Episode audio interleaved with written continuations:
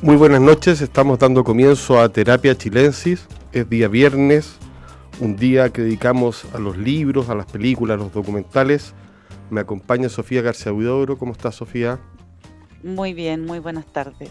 Cerrando una semana cortita, zapateada. Zapateada. zapateada. ¿Cómo estás, Arturo? Muy bien. Arturo Fonten siempre acá presente. Y contento el 18. ¿Tuviste, ¿Tuvo regado sus 18? Regado, comido, como corresponde. ¿Tú, Sofía? Como debe ser. No tan regado en esta oportunidad, pero, pero sí servido.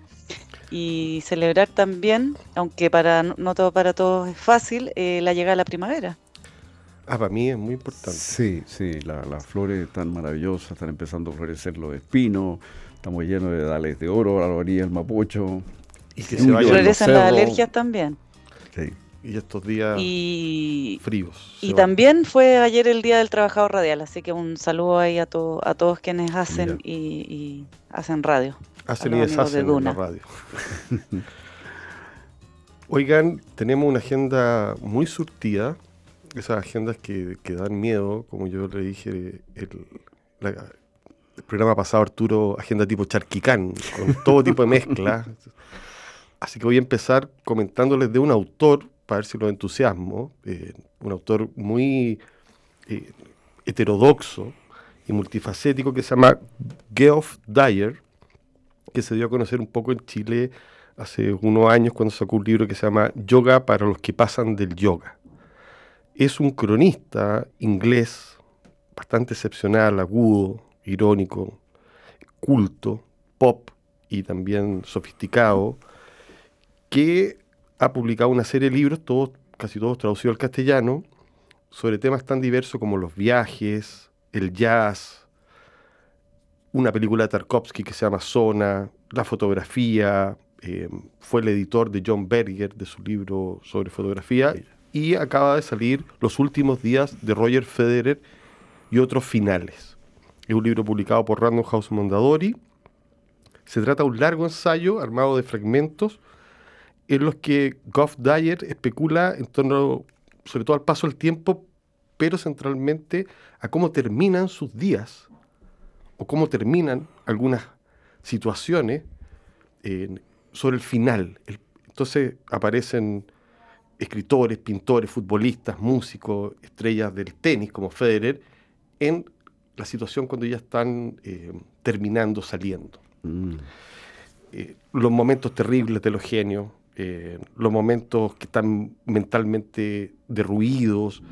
Eh, es una investigación literaria con una cantidad de citas increíble, donde por cierto se habla del final de Nietzsche, de Bob Dylan cuando está en crisis y cambia su tipo de música, las pinturas abstractas que tenía Turner al final también, eh, los cuartetos de Beethoven terminales, la prosa de Jan Rice. O sea, el tipo despliega una erudición enorme para articular, llamémoslo así, eh, pensamientos, ideas, observaciones, que se emparentan mucho con un libro de un crítico que se llama El sentido un final de Frank Kermode, otro crítico norteamericano muy, muy, muy famoso.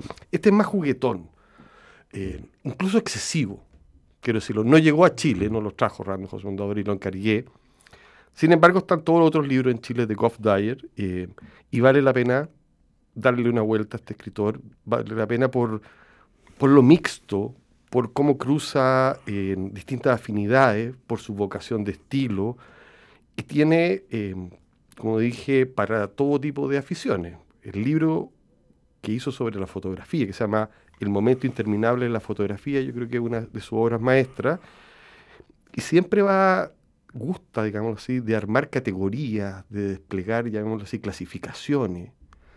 Una, cabeza un poco francesa para ser norteamericano, digamos así.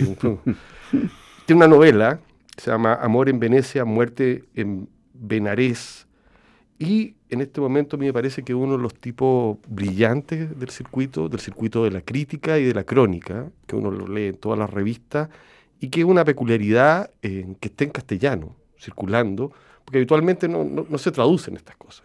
Un libro sobre Tarkovsky es sobre la película Zona de Tarkovsky, que a él lo ah, obsesiona. Entonces es una investigación sobre Zona y sobre su obsesión también con Tarkovsky. Mm. Siempre hay, tiene otro sobre el jazz. Hace buenos agenciamientos, como diría mm. Gilles Deleuze, para ser ciútico, ya que está de moda. Se junta bien con los temas, así que lo recomiendo eh, a Goff Dyer, particularmente los últimos días de Roger Federer y otros finales, para quienes quieran conocer lo nuevo y para los que quieran introducirse en él, vayan para, por yoga para los que no hacen yoga y por arenas blancas, que son crónicas de viajes especulativas e interesantes. O sea, para no perdérselo, no está en el radar de todo, así que mi única intención es ponerlo en circulación. Tú, Sofía, estuviste enfrentada a los dos grandes dilemas del cine chileno estos últimos tiempos, ¿no? El Conde y la película de Sebastián Silva, ¿no? Sí, eso estuve eh, en, algunos momentos del, fin de semana, del largo, de las largas fiestas patrias, me puse al día. Creo eso sí que llegué un poco tarde al Conde, ¿por qué? Porque llegué eh, algo contaminada. Eso creo, Matías, también eh, lo comentamos contigo. Em, yo no sé si fue un poco la, expectación que venía ya con la colita de los 50 años y al tratarse de una película que, como se habrán enterado, eh, se trata de, de, un Pinochet convertido en vampiro bajo la cinematografía de, de Pablo Larraín. Eh, no sé si era porque llegó a Netflix, que es una plataforma muy masiva, porque fue feriado y la vio mucha gente, pero em, se encendieron así un poco las praderas en torno a esta película. Eh, hay gente, yo estuve viendo mm, opiniones muy disímiles, hay gente que la encontró una obra maestra, que la aplaudieron, la celebraron, que la disfrutaron, y eh, luego un, extremo así muy fuerte y muy efusivo quizá eh, a, detestarla, que salieron ahí a encontrar que esta película... Hay siempre una tecla eh, que ya yo siento que empieza a ser majadera y reiterativa, que es la de Pablo Larraín como hijo de Hernán Larraín. creo que ya él lleva mucho tiempo haciendo cine, ha hecho un montón de películas a nivel internacional, está súper posicionado, te guste o no te guste lo que haga, creo que ya no, no da para seguir tocando con, con tanta insistencia solo esa tecla. Y bueno, por, no sé, por él elige volver a meterse en episodios de la historia de Chile. Lo hizo con el No, lo hizo con Neruda, lo hizo de alguna manera también eh, con el Club, con, eh, Postmortem, con otras de sus películas. Y eh, ahora entonces se metió en, en, el terreno de la sátira y del humor negro con El Conde. Para mí, el principal problema de la película, más allá de cuestiones ideológicas, es que no es tan graciosa, o a mí no me resultó tan graciosa. Como sí supe de gente que la vio en el cine y que en la sala de cine eh, la gente se reía, eh, que había, había una risa sonora. A mí me, me sorprende porque a mí la película no, no, me, no, me hizo reír para nada, quizá sonreír si acaso. Em, y bueno, se trata de, este Pinochet que está transformado en, un, conde, una especie de conde pátula, en un vampiro, y eh, aparecen también los personajes eh, de su familia. Está el, Pinochet interpretado por Jaime Badel, siempre bueno ver a Jaime Badel, creo que es quizás lo, mejor que tiene la película, junto con su fotografía y la música también. Eh, está Gloria Muchmayer como Lucía, también está bien. Y están ahí quienes interpretarían a sus hijos. Amparo Noguera, Antonia Segers, Diego Muñoz, Marcial Tagle y alguien se me queda. Eh, creo que a mí me pareció que habría sido más interesante hacer una sátira en torno a esta familia, em, donde se, se, escarba un poco en, la faceta de ladrón del dictador, eh, los cheques, los de Daniel López, y, él está muy apesumbrado por pasar a la historia como un ladrón y no como un dictador, que por último tiene algo más de glamour, si uno lo dice así, de, de la manera más friola. Podría haber sido más interesante una historia familiar, creo que ahí sí había eh, quizás más tecla humorística y se podía ridiculizar a esta tropa de chupasangres o de sanguijuelas que, que estaban ahí em, tratando de conseguir cada peso y que claro, hacen esa comparación de como que, que poco que poco robó, por así decirlo, Pinochet comparado con otros dictadores, como que hasta en eso se supone que fue de, poca monta eh, eh, lo, lo que hizo. No, yo no, no creo, no soy de la postura de que, de que hay intocables. No creo que, que, una dictadura eh, como la de Pinochet no se pueda satirizar.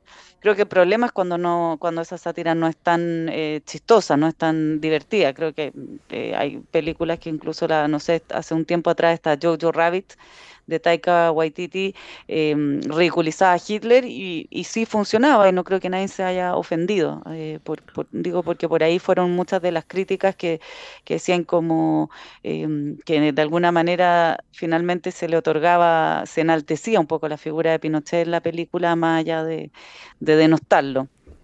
Creo que, que, es muy ambiciosa en el guion. El guion hay que decir que también es de Guillermo Calderón.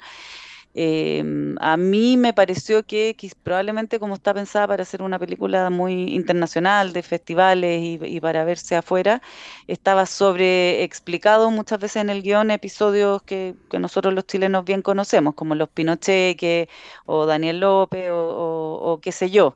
Entonces uno, a uno le, le, aburre un poco cuando siente que en el guion te están eh, tratando de, eh, haciendo como pasar por una conversación casual, eh, en realidad cuando te están dando una cuestión más, más informativa o, sobre, sobre explicada.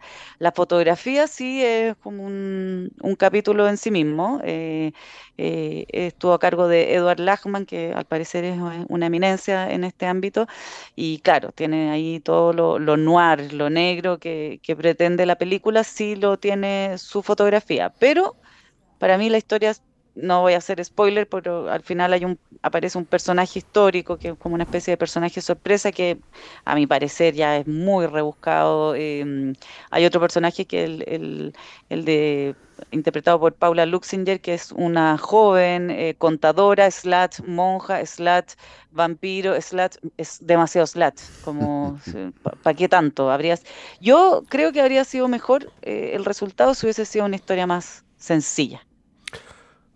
Oye, a partir de esa misma idea. Yo todavía no veo la película.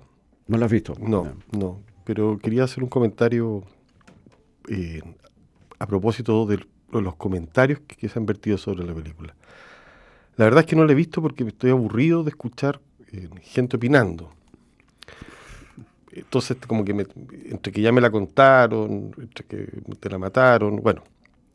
Pero me llamó mucho la atención un comentario reiterativo y cuyo personaje eh, que lo dijo como una base se llama Juan Cristóbal Guarelo, este periodista deportivo, que dice en un speech a través de redes sociales que Pablo Larraín ha, ter ha tergiversado la historia.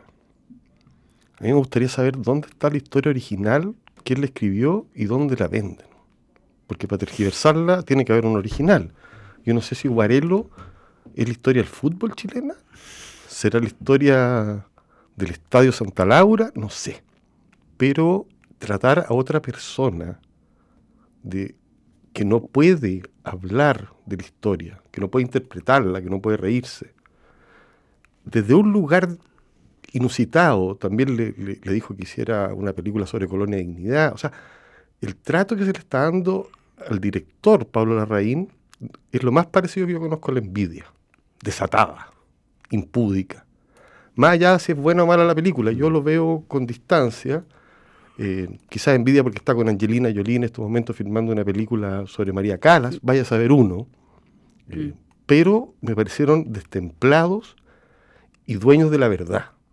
Cuestión que es tan rara una película. Uno puede decir que no me gustó, me aburrió, pero, pero andarle negando a los demás y como que Pinochet también no podría ser satirizado, ni tocado, ni interpretado, porque es demasiado eh, malo. También hay, un, hay una falta, por decirlo menos, de cultura. Si todos los personajes han sido satirizados, basta ver Aristófanes. De ahí en adelante se están riendo con nombre y apellido la gente, y ridiculizándola. Bueno, eh, los comentarios, Rafael Gumucio, mi amigo también, pasado para la punta. Eh, ¿Qué dijo Rafael? Que era una lata, que estaba dijo demasiadas cosas como para, para hacer, para caber en una película, pero sobre todo la, la rabia que dice. ¿La, ¿La rabia? La rabia que hay detrás de esas críticas me llama la atención y me hace pensar de que quienes lo hacen, lo critican, creen tener algo así como superioridad moral frente al director. Eh, eso me parece bastante poco atendible. sobre todo hoy día que estamos tan críticos de la gente que, que se enaltece como superior. Se supone que somos todos más o menos parecidos, sobre todo frente a una película. Bueno, a mí quería hacer un alto. que, claro, que es un poco predecible y como decía yo, ya quizá uno lo entendería eh, con la primera película, pero cuando son una, dos, tres, cuatro, cinco, seis, ¿hasta, hasta cuándo vaya a seguir eh, diciendo eh, que es hijo de? ¿Y hasta cuándo? Eso que lata, decía, decía Ego pero eso era una cita igual a... Mm, a, la película misma, ¿ah? al personaje de Badel que usa reiteradamente esa expresión. Es un, un Pinochet que está como aburrido, entonces le vienen con temas que a él le suenan eh, tediosos, como los derechos humanos, y a todo responde, ah, qué lata, qué lata.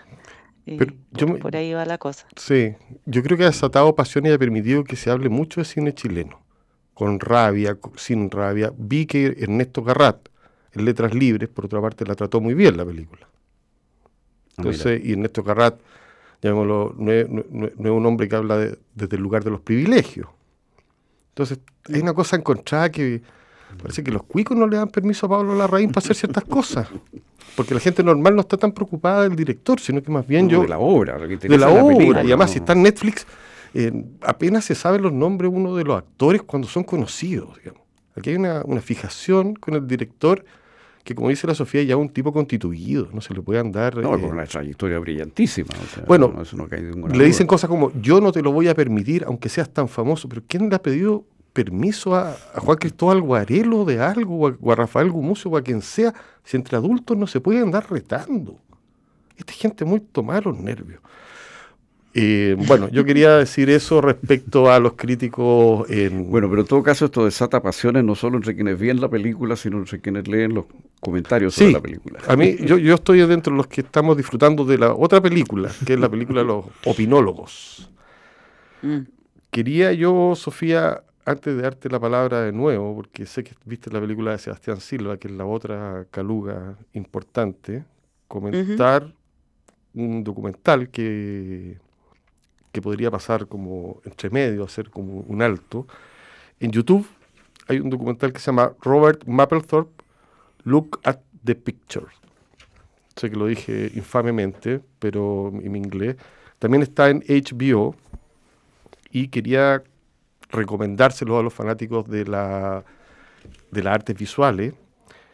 Es una maravilla documental dirigida por Fenton Bailey y Randy Barbato, desde el año 2016, y estos tipos tienen una suerte, aparte de entrevistar a muchos cercanos a Mapplethorpe, a su padre, a su, a su padre, a su hermano, de encontrar unas grabaciones donde él habla de sí mismo. Entonces, uno de los narradores del documental es el mismo, recorre los archivos del artista, por cierto está todo su tema eh, con la fotografía, primero con las Polaroid, después con el tema de la sexualidad. O sea, para él la fotografía y la sexualidad son lo mismo. Hablan sus amantes, que son, por cierto, eh, quienes posan. Aparece Patti Smith, el paso por el Hotel Chelsea, el mundo gay, el coleccionista que lo va a hacer famoso, que se llama Sam Gafftaff, que fue el tipo que lo empezó a comprar la obra, que fue pareja de él. La ambición de Robert Mapper las ganas de ser famoso. Mm. Le decía a, los, a, los, a las galeristas, cómpreme una foto, porque en unos años más esto va a costar mucho. Y no era nadie, era uno lo escucha hablar y apenas articulaba. Eh, es muy distinto al, personaje de cuando éramos muchachos de Pat Smith, que es mm. como inocente, como buena persona. No, aquí es prostituto, gay, feroz o sea, que le gustan las emociones fuertes, los clubes rudos, estar en la mañana o tomando té con las señoras de la alta pituquería neoyorquina y, y, en la noche... Un descarado. Totalmente descarado, cómo se fotografía a sí mismo, cómo trata a su hermano, cómo manipula. para él manipular era un arte total. Eh, el hermano de repente un día se las da de fotógrafo, le cortó toda posibilidad, y ¿cómo se te ocurre? De un grado de dictatorial encantador. Aparece David Harry, Luis Bourgeois, Brooke Shields. O sea, hizo fotos maravillosas. Fotos a todas. Em, lo recomiendo. eh, lo recomiendo profundamente para los que quieran conocer a este artista feroz, eh, capaz de lo brutal y de lo bello, juntos, con imágenes de alto voltaje, eh, una, es un documental para mayores de 21 años con criterio muy formado, pero en donde se retrata muy bien la, la atención con Andy Warhol. Es realmente entretenido. Lo único que me, me faltó, así para, para pillarle como el pelo a la cola al gato, que se me ocurrió cuando lo terminé de ver, es, hay poca información sobre, sobre cómo se armó intelectualmente Mapplethorpe, sobre lo que, que leía. Mm porque el tipo era, no empezó sacando fotografía, el papá era fotógrafo. A él quería ser artista. Bueno, yo sé que tú conoces su obra, Arturo, eh, sí, Siempre, me, siempre me, interesó muchísimo porque, por, muchas razones, pero, pero hay una, una cosa que me llama mucho la atención en él, siempre es que hay como una tensión, porque por una parte es una fotografía muchas veces de un erotismo que casi, casi se acerca a, la pornografía. Total y que entra, por ejemplo, en el sadomasoquismo, en temas de ese tipo, muy de los años 70, esto la época de presida, digamos. Sí, muere el de eh, sí, eh, es, una foto como... Pero a la vez que hay ese lado, hay en su estilo algo muy clásico, muy sereno, muy equilibrado. Son fotos de una gran belleza. Por ejemplo, hay una foto muy famosa de un tipo que está dentro de un aro, que, un tipo desnudo dentro de un aro, que es una de las fotos más famosas de él. Y eso podría ser una escultura griega prácticamente. Él creía que los cuerpos para él, eh, él hacía también escultura. También está todo el periodo de las fotografías que, lo hace mientras hace las fotos de desnudo, hace flores también. Claro, muchas, y, hay cierto parentesco entre las dos Claro, en ambas sentía Mapplethorpe que el hecho de fotografiar a alguien era tener un contacto sexual con esa persona, a ese nivel. Es muy bueno el documental porque aparece fotografiando, o sea, el tipo trabajando con como, sí, como, en, acción. en acción y con... Pero mira, hay, hay, hay, un otro fotógrafo de esa época eh, que tuvo mucho éxito, no sé si todavía lo sigue teniendo, Gary Winogrand. Sí, famosísimo. Pero ahí tú ves el contraste, porque Winogrand es un tipo que trata de captar el instante. Son la figuras, calle. la calle, son figuras, eh, es un momento que casi sugiere el movimiento. Eh, desordenado, a veces como, como, como que no hay mucho foco, ¿no es cierto? Claro, eh, autos pasando, una pareja dándose un beso. Varias personas caminando, no sé, es una cosa... En cambio, en, en, en, Maple tú tienes una cosa mucho más clásica, una cosa de proporción, de equilibrio, de serenidad, y son escenas fijas. ¿no? Es que el cristianismo, sus padres mira, en el, una de las los padres? Sí, y el documental tiene una peculiaridad. Hay un sacerdote que lo conoció de joven, que es una de las personas que habla. Ah, mira. Te estoy hablando de, lo lejos, uno de los artistas más controvertidos y extremos. ¿Cómo, logró sacarse la culpa encima? Bueno, tenía, no, tuvo nunca mucha culpa. O sea, tenía una culpa que aparecía en la obra, pero no, él como era un verdadero devorador, él como persona, murió de sida y no quería creer que tenía sida. Su última, le hicieron dos exposiciones antes de morir que fueron un éxito apoteósico, o sea, logró como tocar, murió a los 42 años. un Tan joven era cuando Sí, se, comía el mundo, de repente le preguntan a, a Bruce Marden, que uno, un pintor, le preguntan por la ambición de Mapplethorpe. Estaba con su mujer al lado. Y, también le preguntan a David Harry de, mm. de Blondie. O sea, dicen, nadie, pero nadie que conociéramos en Nueva York tenía el nivel de ambición por llegar a transformarse en un inmortal. Un inmortal. Como él. Mira. Y la perfección, o sea, no había estudiado fotografía, pero sin embargo sus fotografías eran perfectas. Es que eso es lo raro, no había estudiado nada, estudió arte, pero, pero, si su padre era fotógrafo, él debe haber ahí adquirido. Dijo que su primera exposición quería poner la foto de su papá. Quería ser el artista visual, llamémoslo así, mm. contemporáneo. Mm. Y deriva la fotografía como una segunda posibilidad, un poco por la pobreza, porque se encuentra con una cámara Polaroid. De ahí empieza eh, a sacar las fotos.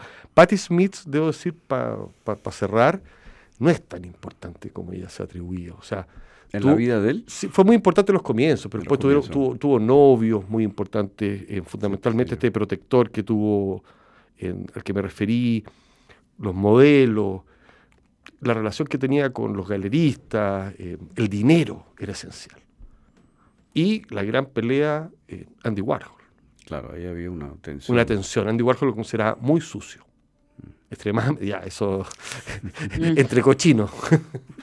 bueno, lo recomiendo de todas maneras. un genio de la fotografía. Un genio de la fotografía, Robert Mapperthorpe, en Look at the Picture. Está en YouTube y en HBO.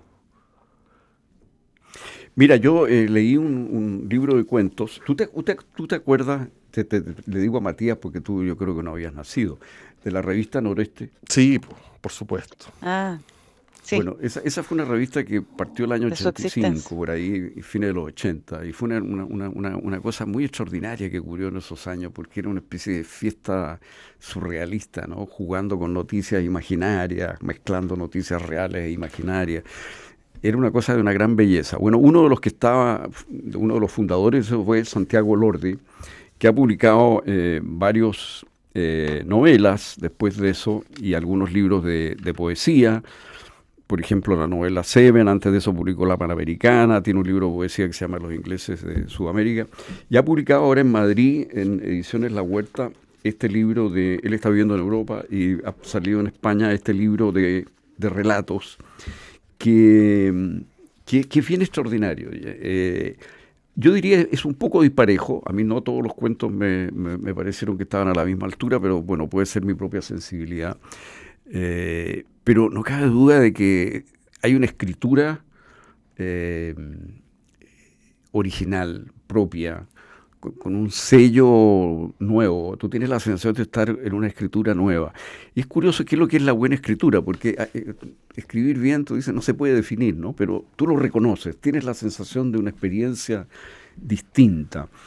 Son cuentos más bien cortos, la mayoría de ellos. Hay uno muy bueno de, que se llama El cineasta, Aquí, por ejemplo, respecto a lo que es escribir, eh, eh, yo creo que el orden es muy potente en lo que tiene que ver con la cosa generacional, ¿no? en el nosotros generacional, el grupo de amigos y amigas de, un momento de juventud. En ese sentido está un poco en la, digamos, en la huella de Kerouac o qué sé yo, algo, algo por ahí, ¿no es cierto? Y hay muchas cosas en la carretera, en el camino.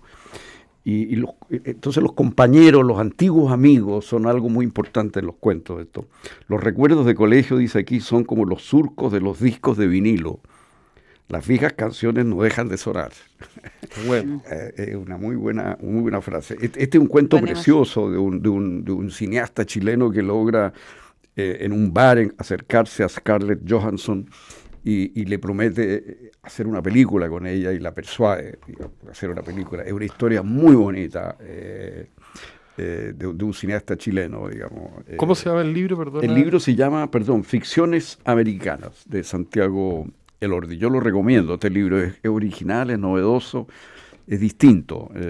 y cuentos de distinta extensión, o sea. Sí, sí, la mayoría son más bien cortos. Tiene otros muy breves al final que son pequeñas autobiografías de distintos personajes eh, imaginarios, por supuesto, eh, o algunos, otros de base histórica, no sé, un Horacio Fierro, que es un programador post-millennial, por ejemplo, digamos, ¿no? Que está, humor de dinero, ¿no? Hay humor, hay, hay, hay alusiones, hay una cierta temática de jóvenes que quieren ser artistas, eso, eso de alguna manera está, hay una cierta sensación de la belleza.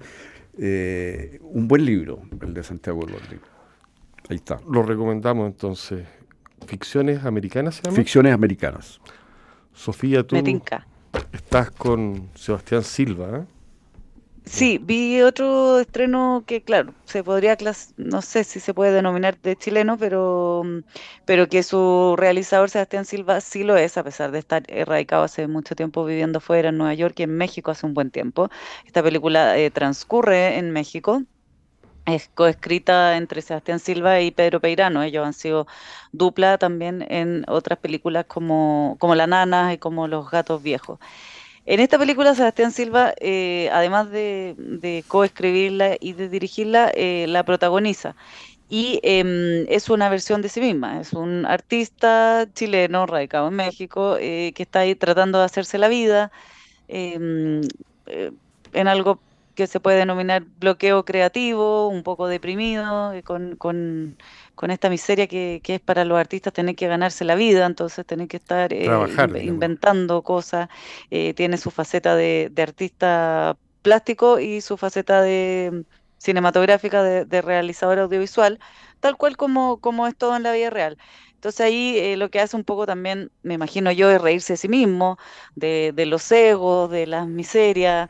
Em, eh, ahí el, personaje, al menos en la película, abusa de la, de la sustancia, entonces toma, consume mucha ketamina. Y bueno, y en un momento entonces que, está también fantaseando con, la idea del suicidio, em, se va a, una playa nudista gay allá en, en México, donde se topa con un eh, influencer Jordan Firstman, que también existe en la vida real, es un escritor y productor y humorista estadounidense, eh, que en la película está exacerbando un personaje de influencer, entonces todo lo está registrando en sus teléfonos, las fiestas, eh, los excesos, etcétera. Eh, es una, una, película, a propósito de Mapplethorpe, también muy pornográfica, eh, tiene eh, ahí contenido sexual explícito, eh, también hay que advertirlo quizás para, para quienes les disguste. Em, y bueno, van ocurriendo distintas cosas, pero yo diría que el, eje un poco es una película liviana, entretenida, divertida. muy desde el absurdo y donde hay una una especie de autorridiculización de estas vidas eh, tan eh, expuestas, eh, este hedonismo donde finalmente nadie parece estar disfrutando demasiado, el, vacío existencial del artista que ya está avanzando o, llegado ya a los 50 tampoco ha, sido lo quizás grandioso que, quiso ser. entonces la película por, por ahí va la cosa, yo creo. Em, tiene, tiene eso eh, es como su, su valor. Está, hay un personaje también interpretado por Catalina Saavedra, la actriz chilena, y que ha estado también con Sebastián Silva en, bueno, protagonizó La Nana, que es una película bastante genial. Aquí hace de Nana también Catalina Saavedra con un notable, eso sí, acento mexicano, está mexicanizada su, su rol. Y em, se alarga, creo yo, un poco un, suceso que hace un, un, quiebre más o menos en la mitad de la película, pasa algo concreto que da un giro total a, a lo que ya les describí y diría yo que la segunda parte de la película se, se alarga un poco, eh, pero hay, hay buenos momentos. Y sí, uno, uno puede verse eh, finalmente en esa dinámica de las redes sociales, etcétera, eh, todo yo creo que algo de eso, algo de eso nos toca. Oye, ¿en qué plataforma se puede ver? Hasta Movie.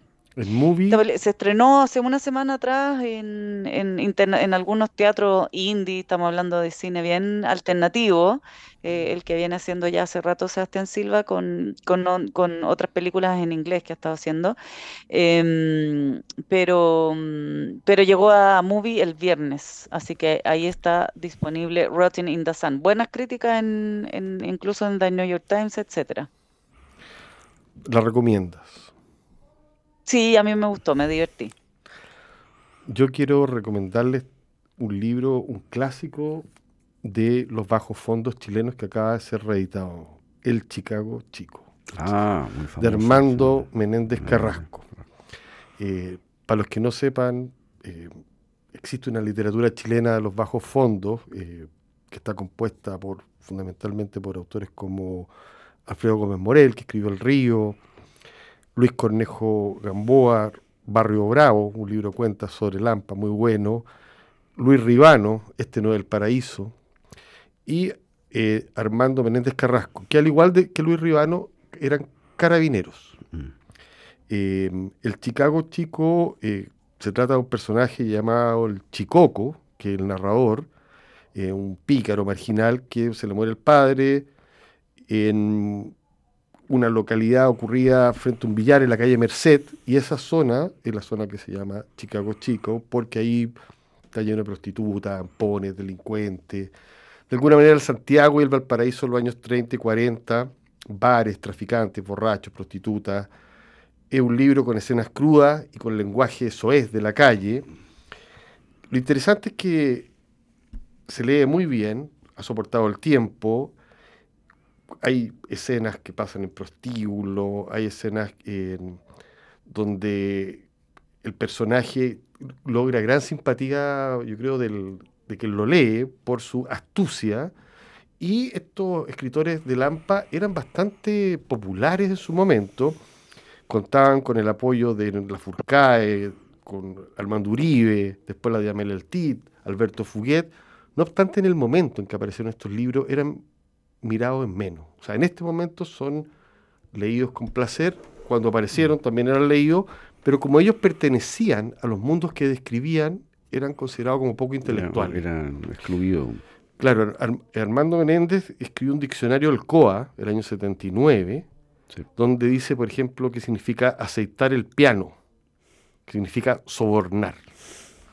Eh, tiene un libro de cuentos, los cuentos de Juan Firula, que también era un personaje que, escribía crónicas, y pillé una entrevista que le hace María Angélica de Luigi, periodista del diario El Mercurio, a este señor Menéndez Carrasco. Y solamente el titular. Juan Firula, coprolálico escritor y playboy pobre. Fantástico. ¿Y eso de qué época es? ¿Qué, año habrá sido publicado? el año, no sé, 70. Es como una, hay algo como de una picaresca chilena. Total. Y eso es lo que recoge después Simón Soto en Matadero Franklin, en, esos libros. Eh, esta cosa de, este mundo donde hay mucho, mucha cocinería, por una parte, un poco de, coca, las prostitutas son como buena mm. persona, en este caso Olga se llama la, la, mujer que a él le, hizo perder la virginidad en, Chicago Chico y que lo tiene bastante preocupado y él la va a buscar y, le encuentra en una situación deplorable, aparecen eh, la gente del río, los vagabundos del río. Eh, un mundo que, que no se ha acabado que estaba como también por la zona de 10 de julio, después se movió hacia, hacia allá, y que el máximo representante me tocó eh, publicar su biografía, Luis Ribano, que trascendió esto, porque yo creo que tenía eh, una cultura mayor, digámoslo, pero Luis Ribano empezó siendo de alguna manera librero junto a Armando Menéndez. Entonces encontré la siguiente cita de Ribano. Menéndez Carrasco fue escribiente en la Escuela Carabinero. Lo conocí el año 62 cuando estaba a punto de publicar Chicago Chico.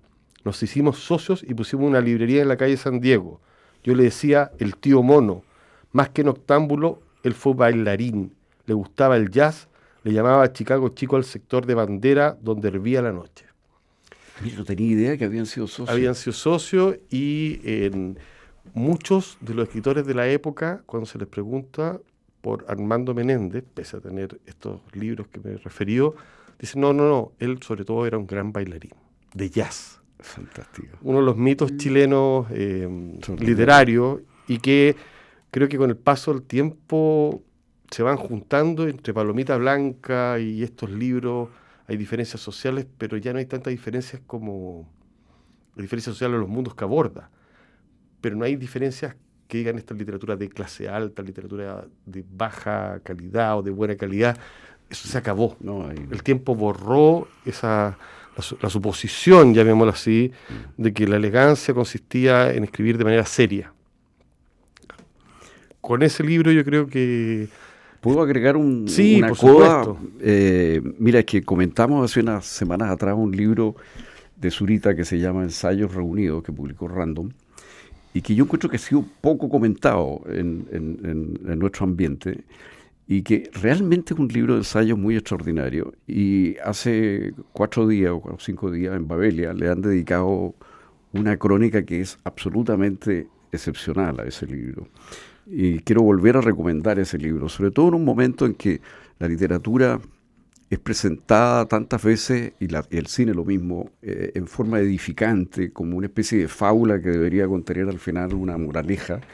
Eh, Zurita se encuentra con obras desde, no sé, Parra, Anguita, Esquilo, Vallejo, quien sea, eh, y uno tiene la sensación de, de, un hombre que con inteligencia y con originalidad y con entusiasmo, con mucho entusiasmo, se encuentra obras de arte que son momentos de revelación. ¿no? Y, eso es lo que al final me, parece interesante en, lo que, lo que, en el libro y lo que es el sentido, creo yo, de, la, de las obras de arte. Eh, las obras de arte siempre al final crean algo para revelar, para descubrir. No más al arte pedagógico. exacto, eso, eso es lo que nos tiene un poco eh, atosigados. Pero quiero leer una frase que se dice en esa crónica de Revista Babelia del diario El País Zurita es hoy el único candidato razonable que tiene nuestra lengua al premio Nobel. Mira, ¿eh? Mira. ojalá que De le Patricio haga... Pron. La, Así eso que, eh, porque este libro muestra un Zurita más intelectual, si ustedes quieren, muestra el Zurita lector y la forma como él recrea la posición en que se encuentran muchos poetas, pero también un pintor como Bacon o, o un fotógrafo o en fin. Un libro con vuelo Es un, total. libro, es un libro de gran vuelo y yo me extraña que no haya sido más comentado, pero eso lo traigo de nuevo a colación a propósito de este comentario que, que hizo los espacios de comentarios son cada vez más reducidos, llamémoslo los espacios escritos, hay podcasts, hay cosas así, eh, y también hay una pasión exacerbada, yo lo veo por eh, las pasiones de multitudes, entonces se comentan, veo mu- mucho comentario de libro político, de, de- de no ficción y cosas así, y a veces los ensayos están quedando un poco atrás, libros como este y, y otros, por ejemplo el libro de Elwin lo comentaron hasta que dio Arcá, y no era para tanto, como, no sé, Claro. Zurita está es inmortal, Elwin es un caballero. Este, este es un libro que además es una manera de introducirse a muchos autores. O sea, no es simplemente un libro, eh, digamos, de, de erudito, digamos, de... Y lo bueno es que autores chilenos leídos por Zurita afuera de Chile. Entonces, que lean Anguita vía Zurita No, es en muy- España eh, es interesante. Es interesante. Mira, y, y es impresionante la variedad de autores que él toca y la forma, como digo, original en que él se acerca a esas obras y cómo te le muestra su, su valor, digamos. ¿no? Eh, Es un hombre que cree de verdad en la literatura y, y eso conmueve un poco. En el Qué bueno que el libro haya llegado a España y que lo estén publicando allá, porque también no viajan mucho nuestros libros de ensayos, sí más las novelas. En el caso de Zurita, por supuesto, también su poesía, pero qué bueno que lo estén promocionando. Sí, y con este tipo de, de- con este esta frase que acabo de leer, o sea, digamos, viéndolo como un candidato posible premio Nobel, el más razonable de la lengua. Es bien impresionante, dicho esto, en Babelia. Sofía, Sí, ¿algún, Sería nuestro tercero. ¿Mm? algún, ¿alguna cosa que nos tengas de, de regalo para el fin de semana? Eh, no, no tengo ¿No? nada así que se me venga inmediatamente a la cabeza. Eh, sí tengo muy agendado eh, hacia finales de mes, creo que el 29, eh, la em, Bienal Textil eh, que se va a desarrollar en, en- en distintas partes de, mm, de Santiago, en el MAVI y creo que en el Centro Cultural Palacio de la Moneda, por ahí eh, eso ya lo, lo anotaré en su momento.